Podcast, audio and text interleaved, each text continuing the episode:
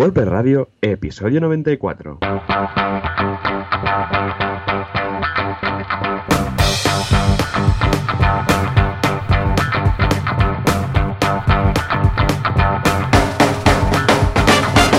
Muy buenos días a todos y bienvenidos otra semana más, otro miércoles más a Golpe Radio, el programa, el podcast donde hablamos de este queridísimo y fantástico CMS. ¿Y quién hace esto? Pues los Joanes. Eh, Joan Boluda, fundador de la academia boluda.com, unos fantásticos cursos de marketing para emprender, para aprender a programar, va- vaya, de todo. Y un servidor, Joan Artes, cofundador de artesans.eu, un estudio de programación ubicado en Barcelona donde nos especializamos en programación de proyectos a medida. Si el, a la luz no le juega ninguna mala pasada y se, nos ha quedado sin, sin electricidad en el estudio, tenemos a Joan en la otra línea de Skype. Joan, muy buenos días. Hola, ¿qué tal? Efectivamente, porque ahora me decías, ojo, porque por Mataró hay algún problemilla con la luz, y efectivamente aquí se ha ido la luz un momento, luego ha vuelto, pero bueno, si tenemos el justo, justo para grabar el podcast, yo estoy más que encantado. ¿Qué tal, Joan? ¿Cómo va todo? A puntito Pues- empezar el agosto. ¿Te vas de vacaciones? Sí, sí, sí, el día, el día 15 desaparezco. Ya te he dicho ya por antena que tenemos que grabar los dos últimos de agosto antes de, ¿Cierto? de irme. Sí, sí, 15 días de desconexión total que hacen falta porque vaya, vaya año que hemos tenido con Muy mucho loco. trabajo, con cambios internos, vaya, un follón. Sí, Y te puedes imaginar que, bueno, estos tiempos, al menos nosotros no hemos lanzado ninguna web, excepto la semana pasada que anuncié la de la de Frigikoi. Así que estamos tranquilos, terminando proyectos ya de cara a septiembre. ¿Y tú qué tal? Estupendo. Muy bien, yo a tope, eh, no hago vacaciones, no desconecto, ya, bueno, intentaré de vez en cuando algún día hacer alguna desconexión, irme, yo qué sé, por ahí con la familia a desconectar durante 24 horas o así, pero nada, nada, aquí seguimos a pie del cañón. Y esta semana, una semana en la que hemos lanzado el curso de personalizar Storefront. Ya sabéis, Storefront, este theme gratuito para WooCommerce, que está muy bien programado, la verdad. Ya hice el curso de WooCommerce, ahí digo, sí, bueno, el de WooCommerce, el de Storefront también. Y ahora vamos a ver cómo personalizar cosas, porque típico que dices, ay, quiero quitar esto, quiero quitar lo otro, quiero modificar este texto. En la home de, yo sé, de Storefront, pues aparece esto de recomendados y lo quiero quitar, o quiero reordenar no sé qué, poner no sé qué del menú. Bueno, ya sabemos que por código lo puedes hacer todo, pero también a través de plugins. Y vamos a ver precisamente en este curso cómo modificar y cómo personalizar Storefront. O sea, que echarle un vistazo que está, que está genial. O sea Qué que, guay. ya ves, muy bien, de momento está gustando mucho. Y de hecho, estoy pensando, Joan, en hacer uno avanzado de Storefront. De forma que eh, empecemos ya a meternos en harina en tema de hooks. Esto ya lo hice con Oh. Genesis, gustó mucho. Y resulta que Storefront está bastante pensado para ser un, un theme padre, ¿no? Pa- pa- porque bueno, de hecho WooCommerce eh, Storefront los regala, pero los eh, child themes de Storefront no, eh, son de pago, se tienen que comprar. Entonces esos, claro, la gracia de dar y regalar y poner incluso en el asistente Storefront, que es un theme, repito, eh, que es muy ligero, muy bueno y tal, pues es para luego los interesados en personalizar el tema, pues puedan ah, comprar los child themes. Bueno, pues está muy preparado a base de hooks, tiene hooks por todas partes y podemos aprovecharlos por, mm, bueno, básicamente para hacer todo esto que ve- veremos en este curso y más cosas por código, de forma que simplemente haciendo unos remove actions, unos add actions y añadir alguna función por ahí y añadir o modificar un poco de CSS, tenemos, vamos, las personalizaciones que queremos. O sea que seguramente en breve curso avanzado con código de Storefront. ¿Cómo lo ves? Qué guay, qué guay, muy bien. Bueno, ahora que decías fuera de antena, ¿no? De buscar un tema para la semana que viene, pues mira, yo creo que es una buena ocasión para Ah, hablar pues de sí. Storefront Sí, señor, a, sí, señor. a todos los niveles. Yo, ya te digo, es un tema que me gusta mucho para, para proyectos porque el HTML es muy limpio, el. PHP está puesto consiguiendo pues todas las reglas que necesita, ¿no? Para que sea Ah. entendible, etcétera, ¿no? Y está súper bien adaptado para WooCommerce. Bueno, Sí. lo, lo hace la gente, ¿no? De, de WooCommerce. Exacto, que, es la gente de Automatic, al fin y al cabo, ahora ya. Eh, Exacto, sí, sí, pero bueno, detrás hay un buen equipo de, de programación y ya te digo que es una muy buena base pues para empezar cualquier proyecto WooCommerce o incluso no hace falta. Yo tengo un proyecto personal con un amigo que es como una especie de red social para gente que dibuja cómics, es comicus.es con K y usé Storefront porque digo, si ahora tengo que empezar a bajarme underscores y me empezar a meter CSS, me daba bastante pereza, la verdad. Digo, ostras, déjame probar con Storefront. Lo cogí, como iba ya CSS base, que te quita un montón de horas, es el que usé al final. Y es un Word- WordPress multisite, con BuddyPress, con BBPress, bueno, tiene de todo y se ha adaptado perfectamente, la verdad. Eh, pues vale mucho la pena echar un vistazo. Comicus.com, ¿dices? Punto es. Punto es, vale. La primera con K, la segunda, uh, Comicus. Con K también. Vale, pues venga, echadle un vistazo que eh, veréis un eh, uso de Storefront, pero en este caso para página web. Muy bien. Exacto, sí, sí. Y nadie, estamos ahí con la WordCamp Barcelona a tope y ya con las entradas eh, que se están vendiendo, pero vamos, como churros. O sea, que si, nos, que si os queréis venir a la WordCamp Barcelona, recordad que es del 5 al 6 de octubre. Estamos con las entradas que no paran de venderse, así que si os queréis asegurar un sitio, compradla. Ya sabéis, en barcelona.wordcamp.org. Así que después de este spam, Joan, si te parece, pasamos a nuestro patrocinador. Vamos allá. Entre todos los hostings que hay en este mundo, tenemos uno que destaca, tenemos uno que brilla, tenemos el superhéroe de los hostings. Entre todos los hostings de este mundo hay uno que hace las cosas muy bien, con soporte todo el año, todos los días, todas las cosas. Estamos hablando de SiteGround. Sí, SiteGround confía en nosotros, nos patrocina, nosotros patrocinamos a las WordCamps y esto es un círculo virtuoso de, de, la hostia. A ver, Joan, ¿qué vamos a destacar en esta ocasión de nuestros amigos de SiteGround? Pues hoy vamos a hablar del hosting WooCommerce de alto rendimiento que tienen preparado pues para nuestros proyectos de e-commerce. Es un hosting que está totalmente optimizado para las tiendas online que tienen este famoso plugin de venta online hecho por GoThemes, que, bueno, como os he dicho antes, es de Automatic. La verdad es que esta es un hosting diseñado para un comienzo sencillo y un crecimiento escalable, como podemos ver en la, landing que tienen. Y bueno, eh, gestión sin problemas, porque el WordPress está totalmente gestionado y monitorizado con actualizaciones automáticas y copias de seguridad diarias características premium para comercio electrónico.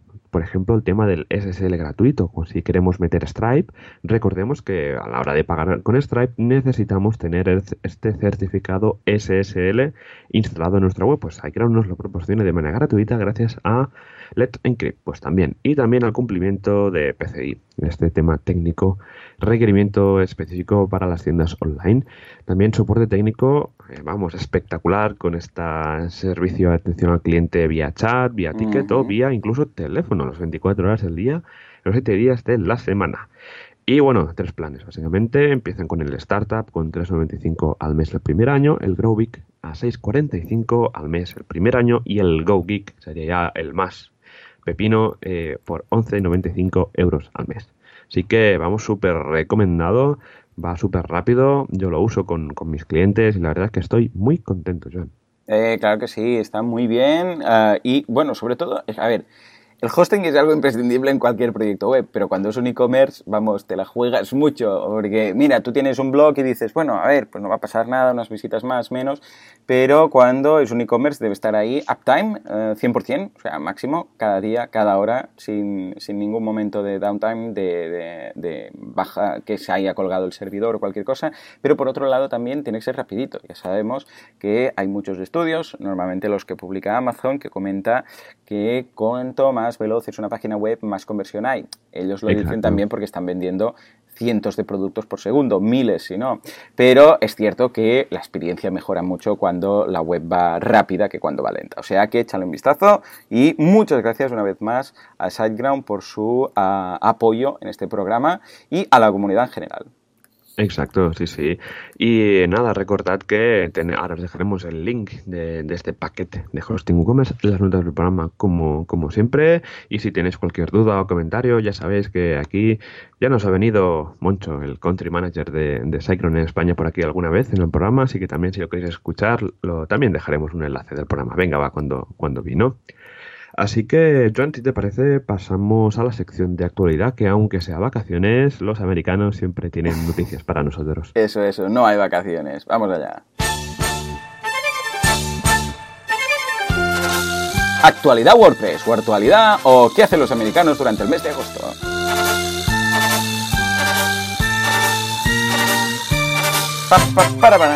Venga, va, Joan, cuéntanos, ¿qué están haciendo los señores de Gutenberg? Gutenberg. ¿Qué se cuentan? Pues mira, empezamos, aunque tenemos noticias de Gutenberg, vamos a empezar con una noticia que fue un poco así impactante Hmm. y esta vez va de compras de empresas. Y bueno, para seguramente mucha gente conocerá Slack, que es un sistema de, de chat pues para grupos de trabajo, que está muy bien, es espectacular, yo lo uso para un montón de, de equipos y de grupos de amigos incluso, ¿no? Pues parece ser que Slack ha comprado HipChat. Este- ¡Toma sí. Vamos a poner el chan, chan, chan. Venga, va. puestos. Venga, va, ahí está. Ahí, ahí. Sí, señor, sí, señor. ¿eh? Yo pensaba que HipChat si- simplemente iba, iba a morir y ya no, ya desaparecería. Pero no, no. Escucha, está ahí aguantando y lo han comprado. sí. Qué mezcla. ¿no? Sí, bueno, HipChat la verdad es que ya no existe. Eh, Crearon hace unos meses Stride, Mm. ¿vale? Que es como una versión mejorada de HipChat. Mm. Nosotros lo usamos en, en Omitis porque usamos toda la, la suite para la gestión de proyectos, usamos toda la suite de, de Jira y la verdad es que HipChat ya iba mal, pues Stride va aún peor. O sea, cosas básicas, cu- cuando estás hablando con alguien y no sale que está escribiendo, que no está eso. eso. Eso es muy básico, ¿no? Pues no está. Y luego que envías imágenes y, y tardan un montón en cargarse, bueno, un follón. Hmm. Digo, es que no entiendo esta gente, ¿no? Pues Slack ha dicho así, pues mira, ¿sabes qué? Hola, buenos días, aquí tienes un maletín y, y Vaya van a pagar y van a migrar. Entonces, eh, bueno, eh, HipChat llevan desde el 2012 con, el, con el proyecto y lo han intentado pues un poco reactivar con, con la, con la programación de, de Slack, de, de Stride, perdón. Y bueno, Slack ha hecho esta, esta compra, no sé cuántos millones de dólares, pero vamos, un montón. Y lo que, lo que han hecho Slack, han sacado como una especie de paquete o una ayuda para migrar todos los clientes de, de Stride a- hacia Slack, incluso haciendo descuentos, porque Stride es de pago, Slack también. Así que, pues para ayudar un poco a esa transición de, de Stride a Slack, pues la verdad es que van a ayudar, ¿no? Con, con esta con esta migración y también y es que Slack eh, sea el blog lo han pasado de Medium a WordPress recordemos que Medium es una Ujú. plataforma bastante interesante para tema de, de blogging es un, como un SaaS ¿no? que tú te registras y tienes tu plataforma preparada para publicar pues mira Slack se han pasado a WordPress y esto también es una muy buena noticia Por supuestísimo que sí, escucha tú, tanto en el, bueno, a nivel de negocios es interesante propiamente esa adquisición, pero también el hecho de decir, eh, pues mira, uno más que se suma en nuestra comunidad WordPress, escucha, pues también hace ilusión. O sea que muy bien. Me acuerdo cuando en su momento, por ejemplo, Microsoft pasó a tener también los blogs en WordPress y tal, y dices, o alguna entidad gubernamental y tal, y dices, mira, ¿ves? Eh, de, de alguna forma sumamos todos. O sea que bienvenidos al lado de la luz, claro que sí. exacto nada pasamos a la siguiente noticia que si te parece John la quieres comentar Sí, tú ya me toca Gutenberg, me lo has dejado ahí Hombre, en, vamos, a huevo. bandeja de plata. Ya sabemos todos los que hemos hecho algún theme que algunas de las cosas que tenemos que hacer es repasar que se vea bien eh, en todo tipo de casos. Es decir, si alguien, por ejemplo, pone un título muy largo, si alguien pone una imagen demasiado grande, demasiado pequeña, eh, por- probar los formatos, que es algo que se ha abandonado un poco pero que sigue existiendo en WordPress, probar varias cosas, un tablas, a ver cómo queda todo, el CSS, que quede bonito y tal. Claro, ahora en el momento en el cual incorporemos Gutenberg también en el, en el core de WordPress, pues vamos a tener que revisar que nuestros themes también sean compatibles con Gutenberg. ¿Y cómo lo hacemos? Porque hasta el momento no había nada. Hasta ahora que han lanzado un plugin para ver la posible compatibilidad con Gutenberg. De forma que cuando mandemos nuestro theme o antes de mandar nuestro theme podamos comprobar que funcione mm, mejor. Eh, De hecho, o bueno, mejor o al menos que funcione. De hecho, han hecho algunas pruebas y, por ejemplo, 2016, que es el theme oficial de hace un par de años ya, bueno, de hecho mm, es el penúltimo, porque este año no ha habido de momento, y no creo que haya, por lo que pinta, pues de hecho 2016 eh, mm, es más bonito sin Gutenberg, porque hemos puesto capturas de pantalla, los de WP Tavern, y se ve cómo se ve el theme con, usando mm, sin, el, sin ah, Gutenberg activado y luego con Gutenberg activado y ves que no queda tan bonito. O sea que la idea es que tú instalas este plugin y puedes detectar qué incompatibilidades o qué problemas tienes. Incluso te avisa y te dice un poco, un- tienes un poco de checklist para repasar que lo tengas todo bien. O sea que vale mucho la pena, si eh, hacéis themes, ya hacerlos en cara a Gutenberg. Aunque no sabemos cuándo va a salir, porque esto se va a retrasar más que, el retraso, pero al menos, bueno, ya lo tendréis preparado para cuando lo lancéis. Y así después no tendréis que ah, actualizarlo a prisas. ¿eh? O sea que muy bien, muy bien. sí. sí. Bueno, a ver cuándo sale Gutenberg, ¿no? Esa es la, esa porra, ¿no? Que, que tenemos por sí, ahí. Sí, de momento no se ha mojado nadie más que Carlos. O sea, que, sí, Carlos, que ha dicho, ¿qué, ¿qué, día ha dicho? Mira, creo que ha dicho la tercera semana. Vamos a verlo. De agosto, ¿no? Y justo ha comentado 10 minutos antes de grabar. O sea, es, vamos. Sí, sí, está ahí, está ahí. Yo creo que tenemos telepatía con Carlos. Claro que sí. Entre el 20 y el 26 de agosto, dice él. Vale, a ver, es arriesgado, ¿eh? Yo, va, digo ya lo mío. Yo creo que va a salir en septiembre, octubre. Octubre, ¿teníamos que decir la semana? Venga, va, sí, exacto. Buah, pues venga, la semana de la WordCamp nuestra. Venga, va. Venga, va, a tope. 3, 3, al 6, 3, 4, 5, 6, 5, 6, ¿no? E, esa semana de ahí. Venga, va, pues la semana de nuestra WordCamp en octubre. ¡Chan! Yo creo que Matt lo va a hacer para cuadrarlo con nuestra WordCamp, ya verás. Exacto. Yo me mojo también y la semana del 11 de septiembre, venga. Venga, venga, pues a ver, a ver qué. Oh, te has arriesgado bastante, ¿eh? sí, sí, hombre. Vale, vale, a ver qué, a ver qué, a ver quién se acerca más. Venga, esperamos vuestra porra en los comentarios del programa, del post del programa. A ver quién gana. Y el que gane ganará algo. Aún no sabemos qué, nos lo ah, pensaremos, pero algo va a ganar. Venga, va. Algo ganará. Venga, me parece estupendo. Pues pasamos a la siguiente noticia y eh, es, esta vez hablamos de Coding Standards, ¿no? del oh, estándar de programación. Esta vez, después de nueve años de que el proyecto empezó, porque el WordPress Coding Standards era un proyecto dentro de, lo que es la comunidad, pues ya, ya está público para descargar y básicamente son unas reglas para examinar el código que programamos. Es decir, esto funciona con PHP Code Sniffers, que lo que básicamente pues le decimos, oye, eh, examíname esta carpeta de aquí donde tengo estos PHPs, ¿no?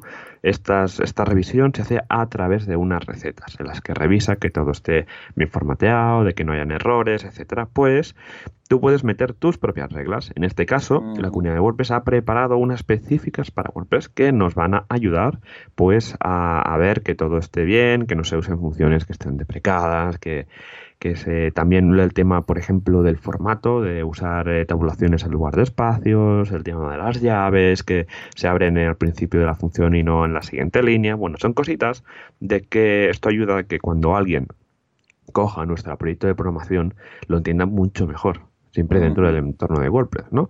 y también pues para ayudar un poco esta lectura del código fuente. Sobre todo si vamos a, tener un plugin o una plantilla que va a ir al repositorio oficial de WordPress, esto gana puntos a la hora de que nos lo prueben. Que si ven y el theme reviewer o el plugin reviewer ve que eso funciona bien, de que está bien escrito, pues va a ganar puntos para que te aprueben ese tema. En cambio, si el, la programación está ofuscada con mucho lío, sin comentarios, pues eso sí que no va a ganar tantos puntos. Pero bueno, echarle un ojo, es muy interesante yo me lo bajaré y lo probaré con algún, algún tema que hayamos hecho, haré pruebas a ver qué tal. Tiene muy buena pinta y tiene mérito después de nueve años, pues mira, que ya esté, así que yo creo que es una, una razón de peso de probarlo. Estupendo. Eh, pues venga, échale un vistazo, que creo que vale la pena siempre seguir esos estándares de código, porque si no, ¿qué pasa? Que luego cada uno lo hace de su a su forma y bueno, para uno mismo, incluso, incluso para uno mismo a veces vale la pena tener eh, un estándar, ¿no? Ah, porque si no, luego no acabas de entender, de entender ni tu propio código. Pero ah, sobre todo en el código abierto vale mucho la pena tener un estándar y hacer las cosas todos por igual, porque si no, bueno, dificulta luego la comprensión de códigos de otras personas o la modificación del mismo. O sea que, bien por los estándares. En fin, y nos vamos una vez más a, Gutenberg. Me has vuelto a dejar Gutenberg, ¿verdad? Hombre, te he hecho posta ahí y he cambiado los enlaces también de, orden. Porque Sí, sí, venga, tira. No, pues está muy bien esta noticia porque una de las cosas, bueno, ahora ya vamos a estar trabajando siempre con bloques de Gutenberg, va a ser algo nuevo que se va a incorporar y de la misma forma que hablamos de themes y hablamos de plugins y hablamos de snippets y hablamos de shortcuts, pues vamos a hablar de, eh, en este caso, eh, bloques de Gutenberg. Bueno, pues resulta que hay un sistema muy práctico eh, para convertir lo que son los shortcodes en, los shortcodes en bloques de Gutenberg. de hecho, crear un bloque de Gutenberg, yo lo he estado probando y no es nada O sea, me recuerda bastante a crear un shortcode, ¿no? Porque tú creas una función, luego pues le asignas a través de otra función uh, un nombre para el shortcode eh, con un valor de retorno y ya está. Y simplemente cuando ejecutas esa función uh, se ejecuta el, el, código que hay dentro de la función de tu shortcode. Bueno, pues los bloques de Gutenberg funcionan de una forma bastante parecida. Y el caso es que Gary Pendergast, que es un crack de, uh, de WordPress, semidios, eh, colaborador, contribuidor y todo lo que se pueda decir eh, de buena persona, pues tiene un tutorial fácil y rápido que ha explicado eh, cómo transformar los shortcodes que tú ya tienes en bloques de Gutenberg. Y esto es muy práctico, porque imagínate que tú tienes tu shortcode, ¿no? Y dices, pues mira, yo que sé, tengo un shortcode aquí que muestra esta información. Por ejemplo, yo tengo uno en boluda.com que muestra el número de cursos disponibles. Entonces yo cuando subo un curso, pues no tengo que modificar eh, los sitios donde pone más de tantos cursos, ¿no? Sino que automáticamente sale. O en WordPress eh, teníamos un shortcode que era de número de encargos, ¿no? Uh, bueno, pues eso automáticamente, siguiendo esto, que es muy fácil, son pocas funciones, uh, lo conviertes en un bloque. Entonces, ¿cuál es la gracia? Que puedes colocar ese bloque donde tú quieras, como Gutenberg. Entonces, si estás maquetando una página chula así, quieres poner ahí un contador o quieres poner un gráfico, puedes poner lo que tú tenías preparado en un shortcode, lo puedes hacer de una forma fácil y simple. O sea que échalo un vistazo porque ahora no solamente podréis colocarlo a través de un shortcode, sino también como bloque. Y claro, como bloque luego ya le podéis poner vuestro CSS, vuestras cositas, si queréis poner un contador bonito con un fondo de un color y tal, y luego con los bordes redondeados, pues lo podéis hacer sin problema. O sea que muy bien, este pequeño snippet. Sí, sí, la verdad que genial. Así que, oyentes de WordPress Radio, si sois developers, estad atentos a Gutenberg. Si tenéis themes, adaptarlos, si tenéis plugins, revisad mm. que sean compatibles, porque, como dice Juanca de WordPress Tarragona, Gutenberg va a ser como la fiesta de la espuma. Sí, señor. Así sí, que vamos, que preparaos para, para, lo que nos viene, que va a ser muy, muy divertido. Nada, así sin más dilación nos pasamos rápidamente a los comentarios de nuestros queridísimos oyentes. Feedback, Feedpress, Wordfeed o simplemente las preguntas, dudas, comentarios de la audiencia. Vamos a ver quién nos dice qué. Pam, pam, pam, tu, tu. Ah, venga, Joan, ¿con quién empezamos? Que creo que tenemos a Juanca por ahí hoy también. También tenemos a Juanca por ahí. Empezamos con Enrique, que nos comenta: Hola, Joan y Joan, gracias por mencionar a Compilance a Compliance Z, como Dragon Ball uh -huh. Z, en el episodio 91, WordPress y Zapier. Voy con retraso oyendo podcast porque Joan Boluda tiene que poder bilo, bilocarse para poder hacer tantos podcasts. Sois unos super guerreros, seguid así, brutal, gracias. No os pasa el link, perdón, aquí está. Y nos pasa el link, el compliance.io. Este también... Me ha gustado lo del super guerreros con la música de Dragon Ball de fondo. Ha sido un momento épico. Sigue, sigue. Hom hombre, como sí. tiene que ser. Y nada, que cualquier feedback is welcome. Un abrazo, Enrique. Eh, muy bien, sí señor, claro que sí, muchas gracias y un placer, ¿no? El placer es nuestro por, ya te digo, por, por recibir este, este feedback y estas uh, buenas iniciativas, en este caso, recordemos compilance.io y que también está en el repositorio. ¿eh? Todo lo que sean herramientas, todo lo que sean uh, proyectos que tenéis vuestros relacionados con WordPress, todo lo que sea algo, ya sea de pago, ya sea gratuito, que hacéis para WordPress, comentádnoslo y nosotros pues os daremos un poco de difusión dentro de lo que podemos aquí, ¿eh? o sea que guay. Exacto. Pues venga, va, nos vamos con Sergio que nos dice, buenas tardes, quiero incluir en, vuestra web, en nuestra web la funcionalidad de acceder a tarifas de transporte a nuestros clientes que estén registrados. Estas tarifas varían semanalmente y las tenemos en Excel. ¿Cómo puedo hacer que las mismas se muestren automáticamente en WordPress desde, por ejemplo, un Google Sheets alojado en Google Drive? ¿Hay algún plugin para eso? Rizando más el rizo. Me gustaría que todos los campos de Google Sheets no fueran visibles tal cual, sino que el cliente seleccionara opciones en un formulario y en función de estas elecciones se le mostrará una tarifa u otra. De nuevo, ¿algún plugin para esta funcionalidad? ¿Cómo lo podemos hacer? Gracias, Sergio. ¡Eh! Esto es nivelazo, ¿eh?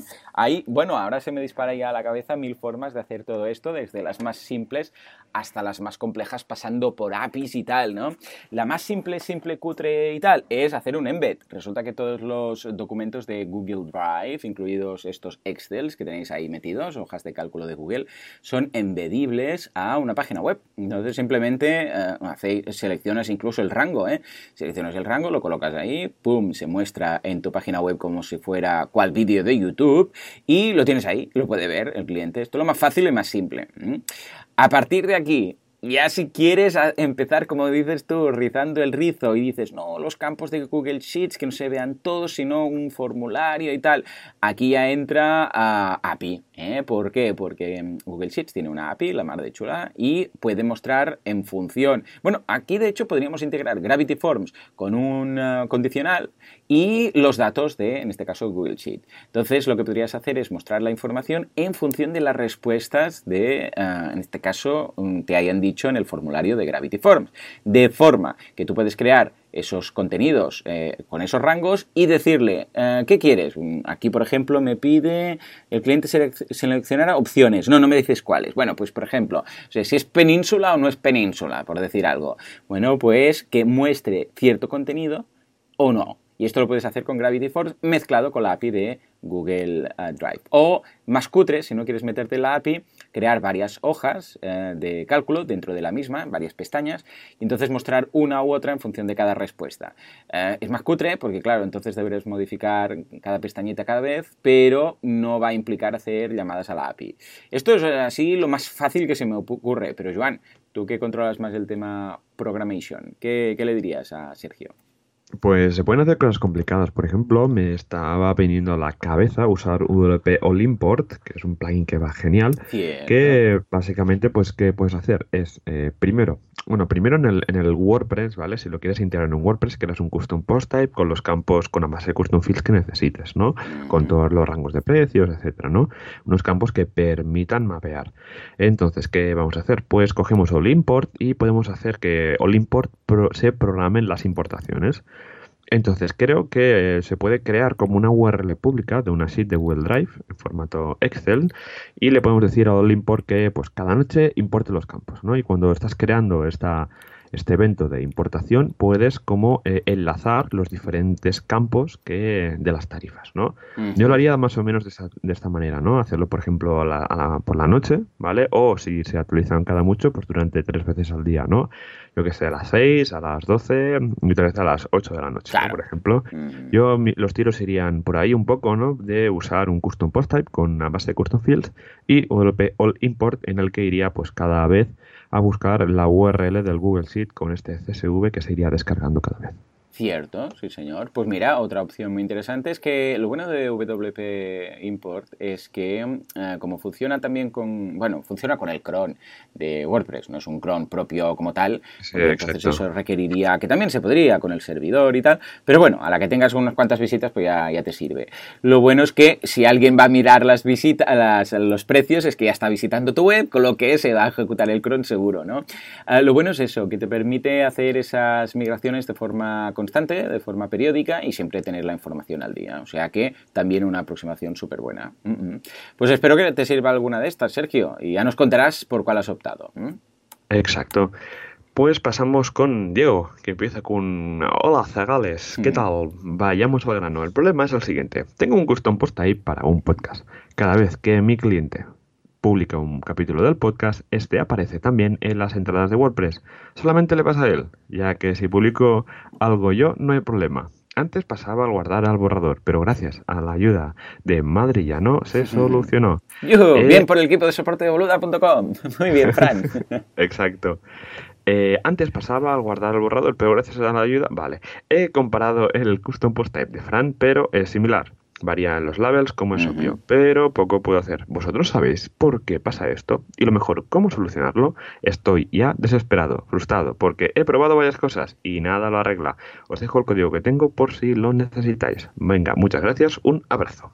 Es curioso, Joan, que solo le pase a él y no, bueno, al cliente y no a él. Esto es lo que me extraña mucho, muchísimo.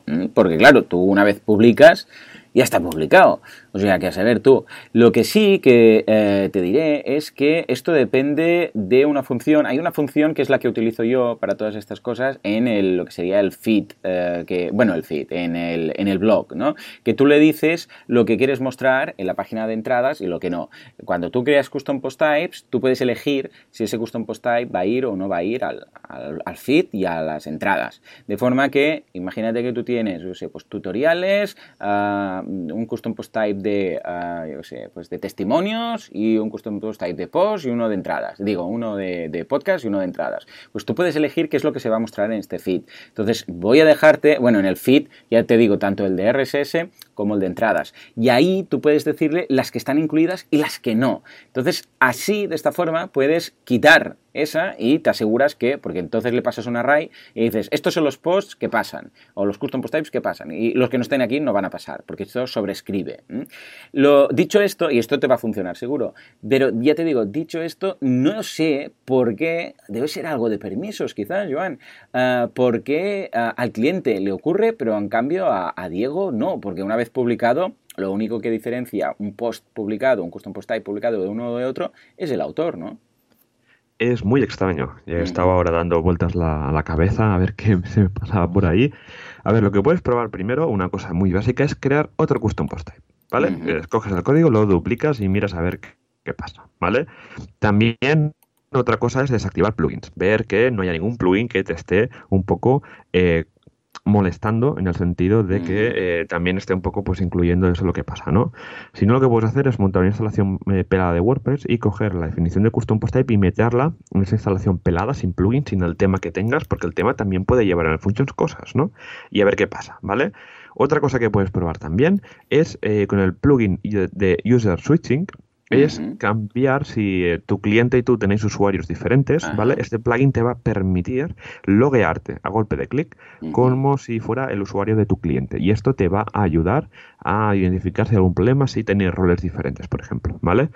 Así que con estos dos, tres consejos yo creo que puedes, creo que puedes identificar el error si no, eh, vuelven a escribir a ver si te funciona esto. Hmm. en, los comentarios del programa y te, intentaremos ayudar a ver qué está pasando. Pero es muy extraño, ¿eh? Sí, es muy raro. De todas formas, ya te digo, ¿eh? Con, el, con la... Bueno, de hecho es Preget Post la que utilizo yo, ¿no? Básicamente ya te pondremos el código, pero básicamente es hacer un, un hook a Preget Posts, crear tu función y la función básicamente es una condicional que pilla la query de, de query set y hace una condicional diciendo si es la home, o sea, si, is home y además uh, is query main query, o sea, que es la query principal, o si bien es el feed, que yo también lo coloco en el feed, entonces uh, estableces los custom post types dentro de un array. Uh, mira, ya lo tengo aquí, de hecho, ¿eh? te lo paso Vale, Joan, por Skype y lo colocas en las notas del programa y debes sustituir, evidentemente, por ejemplo, yo la que te voy a colocar, verás que en la query le paso varios CPTs, le paso noticias, le paso podcast, le paso cursos, le paso uh, programas y le paso programas del Late Show y luego tutoriales. Esto es lo que paso yo, pero claro, tú debes adaptarlo a tu caso. ¿eh? O sea que yo creo que como, como, como a, muy malas, a muy malas, con esto ya te, te lo soluciona. Hombre, sí, sí. A ver, a ver qué tal. Eh, a ver qué lo que pruebe Diego y nos dices, ¿vale? Así que por aquí estaremos. Eh, así que nada, Joan, queda solo un comentario y creo que es de Juanca. ¿Qué nos dice Juanca? A ver, Juanca nos dice, hola, ¿qué tal? Eh, os dejo un link de forma bastante explicativa para hacer el override del parent page selector nativo de... ¡Oh, oh, no! ¿Sí, en serio? Juanca, ¿En serio? ¡Oh, qué ilusión me está haciendo esto! Esto es lo que pedí yo la semana pasada para un cliente que uh, precisamente lo tenía programado para hacer el jueves, pero mira, Juanca me lo habrá solucionado. Que, ¿os acordáis que os decía un cliente que tiene miles de páginas y cada vez que carga, claro, carga, va muy lento porque carga todas las páginas en el selector de Page Parent? ¿Os acordáis? ¿Os acordáis? Bueno, Joan, ¿te acuerdas? Eh, sí. ¿Sí? ¿Te acuerdas o no? sí, sí, hombre, sí, que te decía aquel cliente, ¿qué tal, no? Bueno, pues que cada vez que selecciona, que, que, se le, que le iba muy lento, porque claro, cada vez cargaba miles de páginas, ¿no?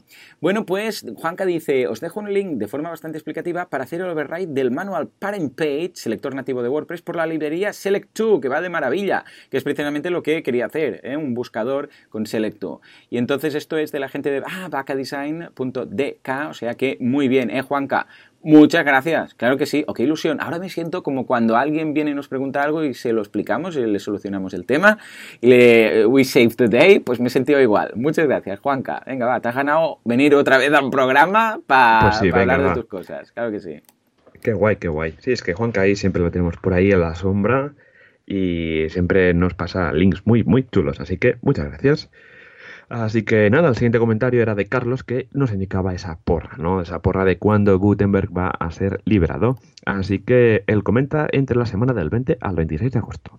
Joan ha dicho la semana de la WordCamp y yo la semana del 11 de septiembre. Así que, por favor, mojaros y seguramente haremos un sorteo. Algo regalaremos. ¿A que sí, Joan? Algo tenemos que Algo pondremos. Unas chanclas o una toalla. Sí, algo, algo habrá. Algo habrá. Ah, no sé, vamos a pensarlo y así motivaremos un poco a la gente a ver si lo decimos la semana que viene. ¿Te parece? Venga, va, estupendo. Eh, pues nada, pasamos al tema, que tengo muchas ganas de comentar el tema de hoy. Yo sobre todo, sobre todo tengo muchas ganas de escuchar esta música. Vamos para allá. El tema de la semana, cómo hacer debugging con WordPress.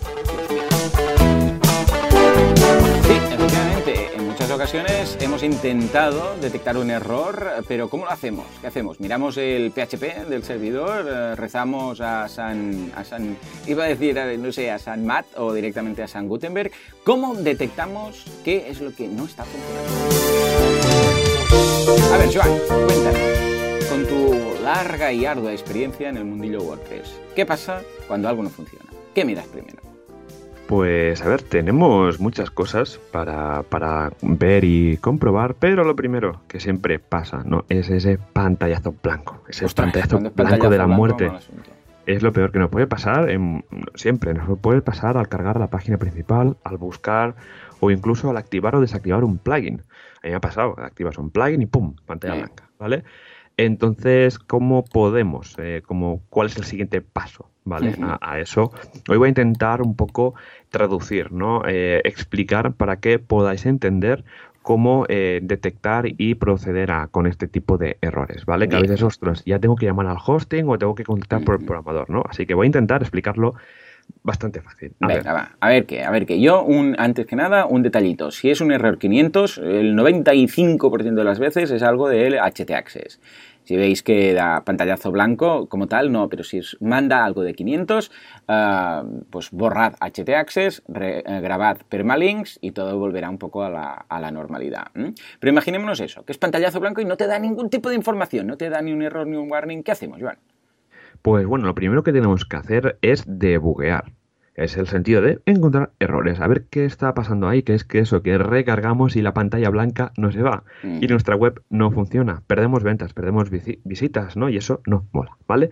Entonces, los primeros pasos que tenemos que hacer es ir al wp-config, ese fichero que tenemos en la raíz de la instalación de nuestro WordPress, en el que podemos eh, añadir unos parámetros que nos van a ayudar a identificar estos errores, ¿vale? Eh, los sistemas informáticos tienen como una especie de registro de errores, ¿vale? Es decir, cada vez que se genera un error 500 o cada vez que se provoca un error en, una página web, en una aplicación, en lo que sea, ¿vale? No, casi todos los servidores del mundo mundial tienen un fichero llamado log, se llama normalmente fichero de log, en los que se van recopilando en ese fichero los diferentes errores que se van generando, ¿vale? Recordemos que hay varios tipos de errores hay tres. Están los notice, que es como los notificaciones, los warnings, que es un ojo, aquí está pasando algo, y los errores fatales, los fatal errors. En los ficheros de log siempre los vamos a ver esos nombres en inglés, ¿vale? Los sistemas informáticos funcionan en inglés, ¿vale? A no ser que tengáis un servidor puramente instalado en castellano y configurado en castellano, pero normalmente casi todos los servidores están configurados en inglés. Entonces, eh, ¿qué son los notice? Notice básicamente te está diciendo, oye, aquí algo está pasando. La web funcionará, ¿vale? Pero te está diciendo que algo está pasando con ese plugin, con ese tema o con ese código que, acabas de subir, ¿vale? Un ejemplo muy típico de Notice sería eh, usar una función que WordPress ya está dejando de usar, en el que te dice, oye, esta función eh, se va, eh, está deprecada, que se llama, ¿no? Está, ya no, ya no se va a usar y cuando salga WordPress, mm, me lo invento 5.1.2, se va, la, la vamos a quitar. Así que por favor, usa otra o usa esta, ¿vale? Este sería un típico caso de notice. Luego, ¿qué más? Tenemos el warning. El warning es un aviso. Y es un ejemplo típico para que se entienda. Es que, bueno, la web va a funcionar igualmente, ¿vale?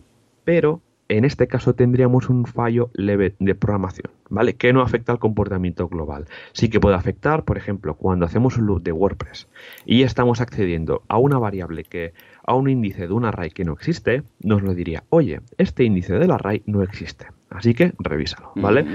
Porque ¿qué pasa en programación? Cuando accedemos a un array, que es como una variable que tiene varias cajitas dentro, y si le decimos, oye, vete a la cajita número 3 y no existe, esto es un error leve. ¿vale? No va a dejar de funcionar, pero ese error existe. Recordemos que en programación hay que ser eh, súper, hay que hacer las cosas bien. Es como un artesano que hace, eh, yo qué sé, violines, ¿vale? Que los hace perfectos, que suenen bien, pues lo mismo, ¿vale? En la programación hay que ser limpios y intentar que no tengamos warning notice, ¿vale? Así que si tenéis algún warning, por favor, limpiarlos.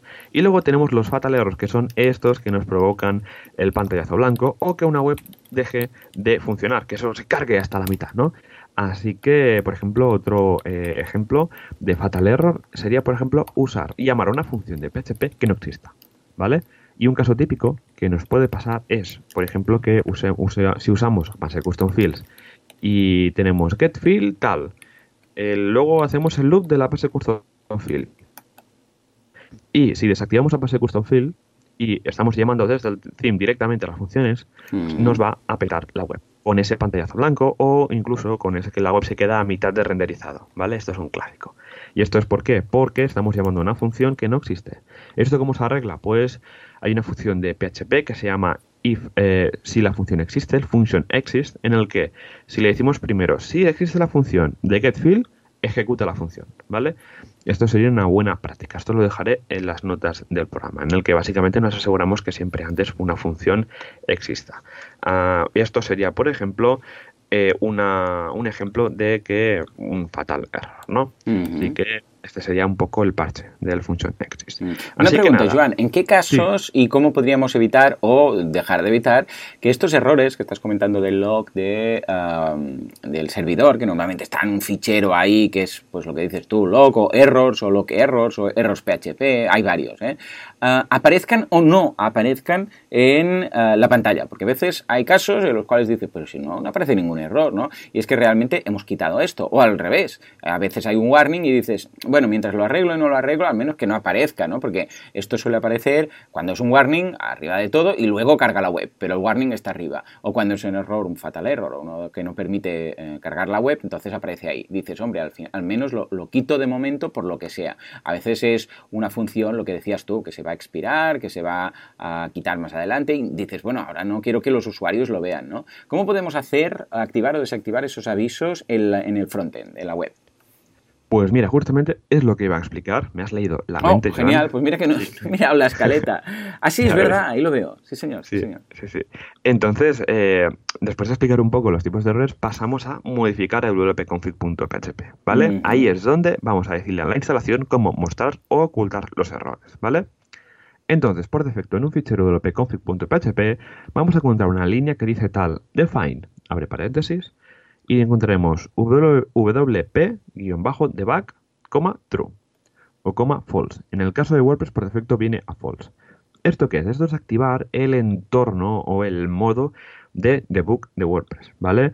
Es decir, normalmente si dejamos esto a false y no lo tocamos, no va a pasar nada, ¿vale? Pero a la que le ponemos a true van a empezar a salir errores, ¿vale? Estos errores que dices tú, de los warnings, los notices, al activar o desactivar un plugin, o cuando típicos que aparecen en la cabecera ahí salen 40.000 errores, ¿no? Cuando esto pasa mucho en instalaciones de que hay muchos plugins, porque nunca sabes los plugins, bueno, Normalmente se revisan, pero puede ser que a veces por el tipo de configuración, lo que sea, pues sean errores, ¿no?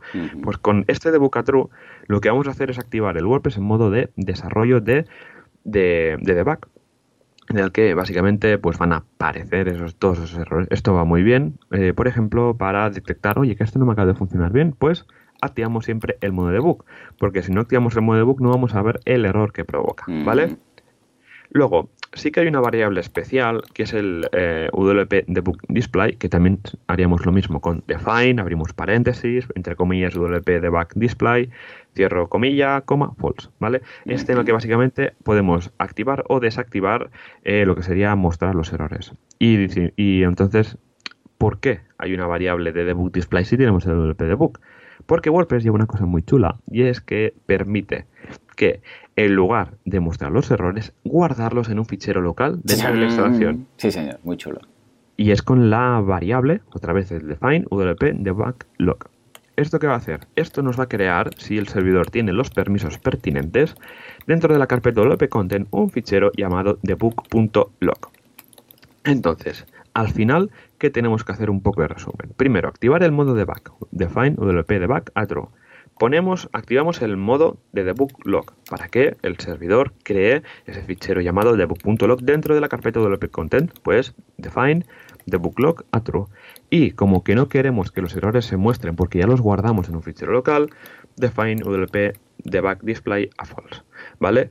Con estas tres variables vamos a conseguir que todos los errores, notings, warnings, etcétera, se nos vayan al fichero debug log. ¿Y por qué recomiendo hacerlo de esta manera? Porque normalmente los, los hostings, los alojamientos, los eh, ficheros te dejan acceder un poco así por encima, como una especie de consola, los ficheros de debug del mismo servidor. Pero a veces no salen todos. No sé qué pasa, si es por la versión de, Linux que llevan o por lo que sea, por temas de seguridad, no salen todos los errores. A mí me ha pasado de que tener una instalación de WordPress quede pantallazo blanco, error 500 y no sale. Entonces, ¿qué hago? Voy por FTP, ¿vale? Porque como tampoco puedo hacer al panel de WordPress, no puedo hacer nada. Voy a por FTP, abro el wp-config y añado estas tres líneas, ¿vale? Que las hemos dictado, pero que luego las añado a las notas del programa. Y en esas tres líneas, pues vamos a conseguir resolver y identificar cuál es el error que está pasando, ¿vale? Esto no hace mucho que lo aplico yo, existe desde hace un montón, pero después, como ahora en, mi equipo de WordPress en, en casi todo el trabajo es siempre solucionar fuegos, pues al, final esto es mano de santo. Lo tengo incluso documentado, tengo la página abierta de la documentación interna donde lo tengo documentado porque, porque lo compartí con los developers. Es que esta receta va genial. Simplemente eh, crea el fichero de booklog en, en ULP Content si el servidor tiene los permisos. Entonces, si el servidor no creara ese fichero, ¿vale? Es decir, que metéis estas tres líneas de debug en el ULP config y no aparece ningún debug.log, lo que tenéis que hacer es ir a la carpeta ULP Content con el filecilla, con el cliente FTP que prefiráis y creáis el fichero vacío debug.log. Importante darle permisos. Botón derecho, añadirle permisos para que el servidor pueda escribir. Y le dais para aseguraros a tope, sé que esto es muy inseguro, pero le dais 777, ¿vale? esto significa que todo el mundo puede escribir en ese fichero, ¿vale? Os lo digo así porque... A ver, todo el mundo, tampoco os penséis que van a ir aquí todos los hackers a escribir cosas, ¿eh? No, hombre, no. O sea, tampoco es un fichero de, texto. Al final, aunque tenga la extensión log, es un fichero de texto, ¿vale? Entonces, con el 777 son los máximos permisos que un fichero puede tener en un sistema Linux. En este caso, pues, eh, con estas cuatro tips podríamos pues recoger los errores. Esto me va muy bien porque ya te digo que muchos servidores no, no sé por qué, como vas al fichero lo que te dejan acceder y está vacío y dices, pero ¿cómo puede estar vacío si la web no me está funcionando? Pues eh, pasa esto, ¿vale? Así que con esta receta que la dejaré en las notas del programa porque ya te digo que va genial. Y más cositas, por ejemplo, bueno, eh, cuando vamos en el servidor, pues tenemos normalmente eh, un cPanel, por ejemplo, pues tenemos un apartado que dice consola de errores y ahí saldría, ¿vale? Y veréis que seguramente salen vacíos, o sea, en errores que no tienen nada que ver, ¿vale? A mí me ha pasado esto. Y físicamente, normalmente en los servidores, estos ficheros de log, ¿vale? Los internos de cada programita que lleva el servidor, se guardan en la carpeta eh, barra bar barra log. ¿vale? Y ahí dentro pues encontráis de todo. Pero bueno, tampoco hace falta indagar mucho, ya te digo que antes sí que, por ejemplo, cuando petaba algo en un servidor de un cliente, pues venga, entra por consola SSH, la carpeta barlog del Apache, del dominio y tal. pero ahora que esto lo descubrí, ya te digo que mano de santo, tú no hace falta tener conocimientos técnicos, no hace falta acceder al servidor para nada a nivel de consola, sino que simplemente por FTP entramos a ese WP config, añadimos nuestras variables mm. y el debug.log. Luego hay otra cosa, y es que en este caso sería como la resolución de errores, ¿no? De, oye, ¿qué pasa? ¿Qué tal? No sé qué, ¿vale? Pero ahora me gustaría comentar también lo que sería el debug, pero cuando estamos desarrollando, ¿vale? Vale, vale. Porque claro, la idea es que todos esos notis y todos esos errores visibles, está bien tenerlos visibles cuando estás mm, haciendo la página web, cuando la estás desarrollando, porque así lo ves y lo vas solucionando. Pero luego cuando lo ponemos en producción, lo mejor es ponerlo a false para que no se vea en el caso de un día actualizar un plugin y que haya una función que se va a quitar y te salga ahí un warning o lo que sea, ¿no? Correcto. Y también, ¿no? Que imagínate que estamos en el entorno de desarrollo, que puede ser local o incluso en el servidor de, staging, y, queremos ir desarrollando y algo que nos funciona bien, claro, ir cada vez al fichero de lo que refrescarlo es un poco coñazo, ¿vale? Así que aquí tenemos un plugin que nos viene al rescate, ¿vale? Que primero lo que vamos a hacer en el entorno local, esto es a la hora de programar, porque recordad que he comentado de que tenemos que, cuando hacemos un theme, cuando tenemos un plugin, hay que programarlo bien que no escupa ningún tipo de, de notice ni de warning, pues para que el código sea limpio y no se llene el fichero de, logs. Entonces, eh, lo que haremos básicamente es eh, iremos a un plugin que se llama Developer, ah, que, es de, que es de Automatic. Dejaremos el, enlace en las notas del, del programa y lo que haremos es instalarlo. ¿Vale? Básicamente, a ver, estoy poniendo la URL, si es esta, Sí, es eh, wordpress.org barra plugins barra developer, ¿vale? Si lo buscáis en el repositorio de WordPress, dentro de la instalación os va a costar un huevo encontrarlo, ¿vale? Porque hace como dos años que no se actualiza y está y como han cambiado un poco los algoritmos de lo que es el ranking de aplicaciones, pues eh, básicamente lo que no va a hacer es eh, aparecer. Entonces os tenéis que bajar o si no estará la página 40 o página 5 del, del repositorio cuando lo busquéis. ¿Vale? Lo instalamos y lo que nos va a aparecer es una especie de pop-up.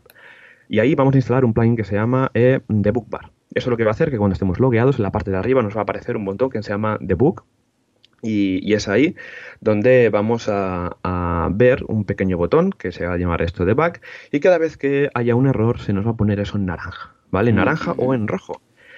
Ahí cuando lo abramos vamos a ver bastante información, ¿vale? Ya haré un pantallazo y lo, y subiré para que lo que veáis más gráficamente, porque a veces cuesta un poco explicarlo. Pero ahí lo que vamos a ver que sí tenemos el, el, debug a true y tenemos también lo que sería el display errors a, false. Ahí veremos toda la información, los errores y los warnings que nos va a tener, ¿vale? Que vamos a tener en nuestra instalación de WordPress.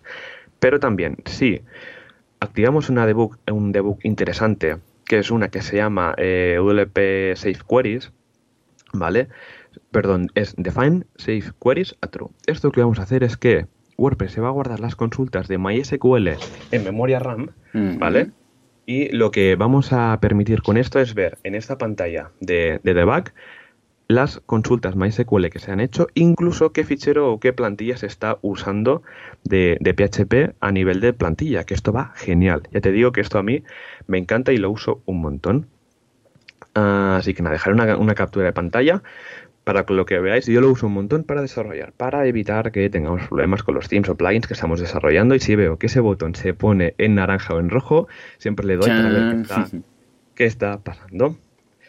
Así que nada, esto sería el, un poco el especial de... Muy bien, eh, lo veo muy completo. Yo ah, también te paso un enlace que es de, la, de Jeff Starr, de Perishable Press, que es ah, todo lo que tiene que ver con errores, warnings, avisos, historias y tal, notices y tal, ah, pero todo modificado y mm, preparado desde HT Access. Entonces, cosas que digas, no, yo quiero que los errores me los muestren en este archivo, pero que no sea log.php, el archivo.log, porque este lo pueden ver los hackers y quiero cambiarle el nombre. O quiero que se muestren aquí, pero no ahí. Pero quiero que se muestre mil historias. O sea, puedes prevenir eh, que se muestren, hacer que se muestren, puedes hacer que se muestren por IP, puedes hacer que, bueno, mil historias. Entonces te lo paso, que yo siempre lo utilizo, te lo ¿eh? copiar, pegar, perfecto, ya lo tienes.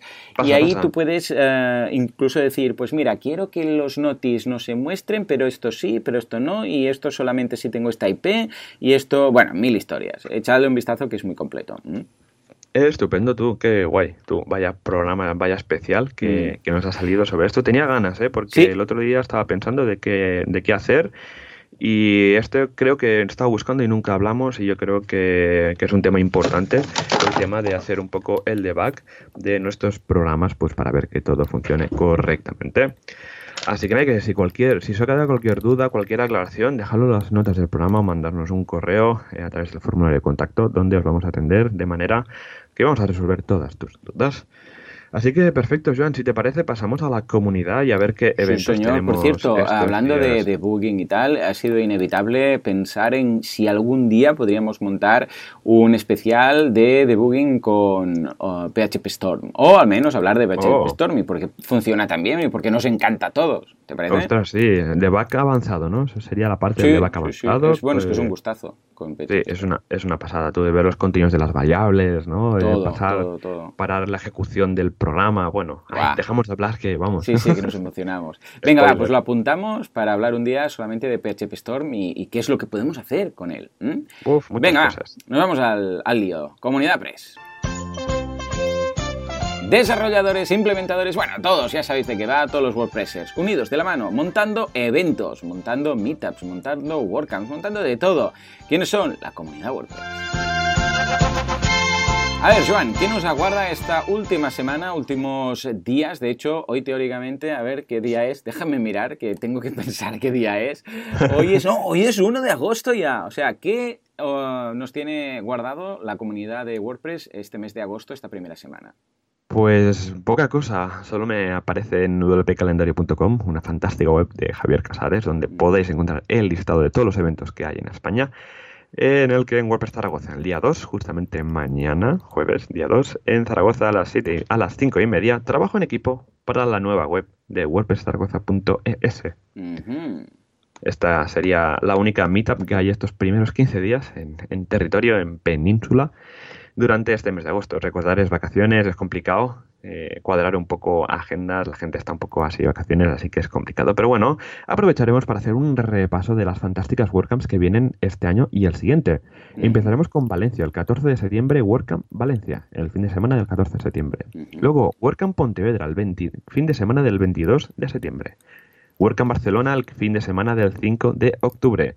WordCamp Granada, el fin de semana del 17 de noviembre. Y ya pasando al siguiente año, tenemos eh, en- febrero, en el fin de semana del 8 de febrero, tenemos WordCamp Las Palmas de Gran Canaria. Y en eh, el 20 de junio, el fin de semana del 20 de junio de 2019, WordCamp Europe en Berlín. Así que este sería el repaso de la comunidad verano que tenemos estos días aquí en España. ¿Qué te parece? Eh, lo veo muy bien y pinta el año que viene aún mejor. O sea que, venga, va. A ver si conseguimos, bueno, a ver si Javi, hablando de WW Calendario, consigue esa charla en todas las WordCamps, que yo creo que sí, que al ritmo que va estupendo. Y atención, porque quizás habrá alguna novedad, ya hablaremos del tema en cuanto a eventos eh, de temas de WordPress eh, este año, ¿eh? aparte de las eh, WordCamps y aparte de las Meetups. Pero Venga, en va. todo caso, lo veremos más adelante. De momento no, no vamos a decir nada y lo vamos a mantener un poco en secreto. No es nada que organicemos nosotros, ¿eh? ya os avisamos que no, que Uh. estamos hasta los topes, pero que hay algún evento más extra chulo online. Y hasta ahí puedo leer. Venga, en fin, va. pues muy bien, un programa muy completo. Sí, tú, eh, bueno, contento, larguito, pero bueno, es verano y aquí estamos, como siempre, al pie del cañón. Así que nada, muchas gracias a todos los eh, oyentes por estar otra semana más con nosotros aquí en Wolper Radio. Recordad que nos podéis ah, ayudar con valoraciones de 5 estrellas en iTunes y comentarios y me gustas en iBox. Esto nos ayuda pues, a difundir un poco el podcast en la comunidad. Y también, eh, también que nos podéis enviar formularios de contacto o comentarios donde amablemente los responderemos en los programas aquí en directo en Wolper Radio. Recordad, también tenemos un apartado de ideas donde podéis dejar un poco propuestas de ideas para los programas. Nosotros un poco tenemos un poco roadmap para ir haciendo, pero si queréis proponer, bienvenidas serán estas propuestas. Así que nada, nos entretenemos más y nos vemos la semana que viene. Así que, adiós. Adiós.